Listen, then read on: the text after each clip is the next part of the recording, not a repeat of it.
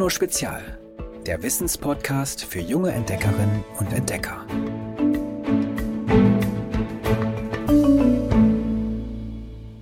Hallo ihr Lieben, zieht euch warm an, denn in den kommenden vier Folgen begeben wir uns wieder auf Zeitreise.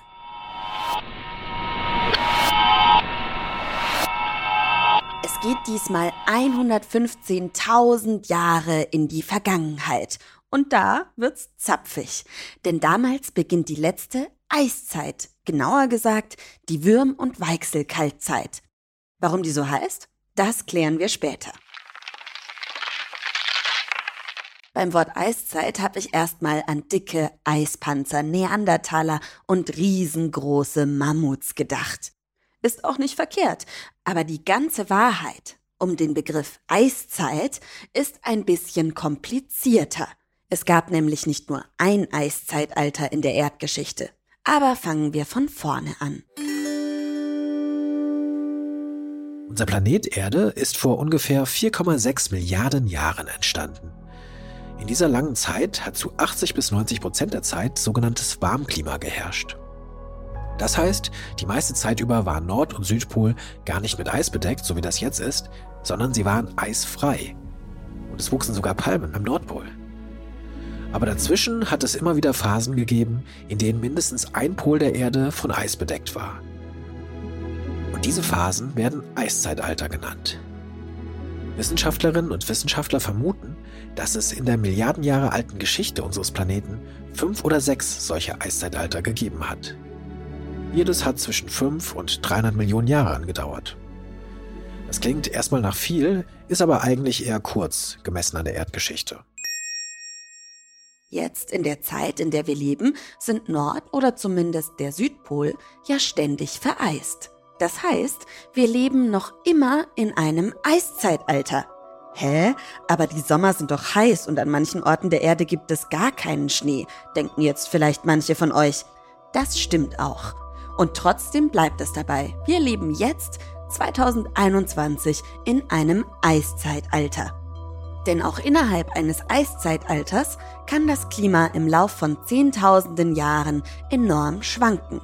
Es gibt Kaltzeiten, in denen es auf der Erde so frostig ist, dass die Eismassen der Arktis und Antarktis weit in niedrigere Breiten vordringen. Das war in Europa zuletzt während der Würm- oder Weichselkaltzeit der Fall, die vor ungefähr 20.000 Jahren ihren Höhepunkt hatte. Und während der eben auch Mammuts und Neandertaler umhergestriffen sind. Und es gibt aber auch Warmzeiten, also Phasen mit höheren Durchschnittstemperaturen. Kaltzeiten und Warmzeiten wechseln sich innerhalb eines Eiszeitalters ab. Und zwar seit ungefähr 800.000 Jahren in einem festen, natürlichen Rhythmus. Seitdem war es so. Auf 100.000 kalte Jahre folgten ungefähr 10.000 milde. In einer solchen milden Warmzeit innerhalb eines Eiszeitalters befinden wir uns derzeit, also jetzt, 2021. Die aktuelle Warmzeit scheint aber aus dem Takt gefallen, denn sie dauert schon knapp 12.000 Jahre an, also etwa 2.000 Jahre mehr als sonst und wird durch den Einfluss des Menschen erheblich verstärkt. Aber warum schlittert unser Planet eigentlich von einer Warmzeit in eine Kaltzeit? Was genau dazu führt, dass unser Planet von einer Warmzeit in eine Kaltzeit schlittert, ist bis heute nicht ganz klar. Die Hauptursache für die natürliche Erwärmung und Abkühlung ist vermutlich die unterschiedlich starke Sonneneinstrahlung. Weil sich unter anderem die Umlaufbahn der Erde um die Sonne verändert, sind auch die Abstände mal weiter, mal kürzer. Je länger Sonnenstrahlen unterwegs sind, desto stärker kühlen sie auf dem Weg zu uns ab.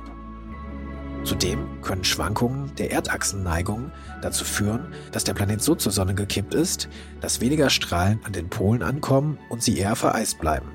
Das Klima beeinflussen aber auch andere Faktoren, etwa die Bewegung der Kontinente. In der Geschichte herrschte immer dann klärende Kälte, wenn große Landmassen in Richtung der Pole gewandert waren. Die Eis- und Schneemassen dort reflektieren Sonnenlicht besser als Wasser und werfen die wärmenden Strahlen zurück ins Weltall. Und auch Meeresströmungen, Vulkanausbrüche oder Meteoriteneinschläge haben und hatten Einfluss auf das Klima der Erde. Die Erde schlitterte also zuletzt vor rund 115.000 Jahren in eine Eiszeit. Weite Teile unseres Planeten begräbt diese Kaltzeit unter Schnee und Eis. Die weltweiten Jahresdurchschnittstemperaturen liegen damals ungefähr 6 Grad Celsius niedriger als heute. In der Arktis sogar um 14 Grad Celsius. Die Kälte und starker Schneefall sorgen dafür, dass sich die Gletscher von den Polen her immer weiter ausdehnen und schließlich bis zu zwei Drittel der Erde unter einer dicken Eisdecke begraben. Nordamerika und Teile Asiens sind damals eingefroren. In Europa breitet sich das Eis über die Ostsee und die nördliche Nordsee aus. An Land reichen die Gletscher bis an den Fluss Weichsel im heutigen Polen. Im Süden dringen die Eisschilde der Alpen bis zur Würm vor. Das ist ein Fluss in Bayern. Und deshalb heißt die jüngste Eiszeit hierzulande auch nach den beiden Flüssen Würm- oder Weichselkaltzeit. Auf der Erde ist es damals insgesamt aber nicht nur kühler, sondern auch trockener. Um das zu verstehen, muss man wissen, wie Eis entsteht. Bei 0 Grad Celsius gefriert Wasser und wird zu Eis.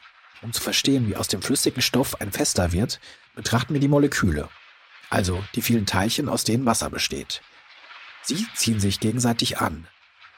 Liegt die Temperatur über dem Gefrierpunkt, schwirren sie relativ frei umher, sodass sie sich immer nur kurz aneinander festhalten. Doch je tiefer die Temperatur, desto langsamer werden die Moleküle und es gelingt ihnen immer besser, ihre Nachbarn festzuhalten. Bis im Eis schließlich jedes Molekül fest in einem Gitter sitzt. In den Gletschern, die sich über die Erde ausgebreitet haben, sind zur letzten Kaltzeit also gewaltige Wassermengen gebunden. Darum liegt der Meeresspiegel damals auch um die 120 Meter tiefer. Dadurch sind breite Landbrücken zwischen den Kontinenten frei, die heutzutage wieder von Wasser bedeckt sind, und es ist während der letzten Kaltzeit theoretisch möglich, von Westeuropa über Sibirien bis nach Nordamerika zu spazieren.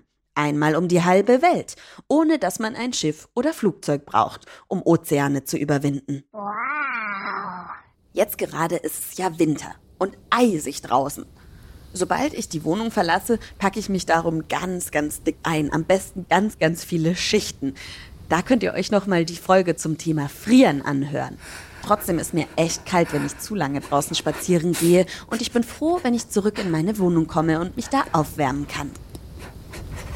Eis ist eben nicht gerade überlebensfreundlich. Im Gegenteil. Kein Wunder also, dass auch die Pflanzenwelt in der letzten Eiszeit auf den ersten Blick wortwörtlich überschaubar erscheint. Weite Teile Europas, Asiens und Nordamerikas sind damals Steppe, also von Kräutern und Gräsern bedeckt. Nur besonders widerstandsfähige Pflanzenarten können sich in dem rauen Klima mit nur kurzen Sommern behaupten und blühen dabei regelrecht auf.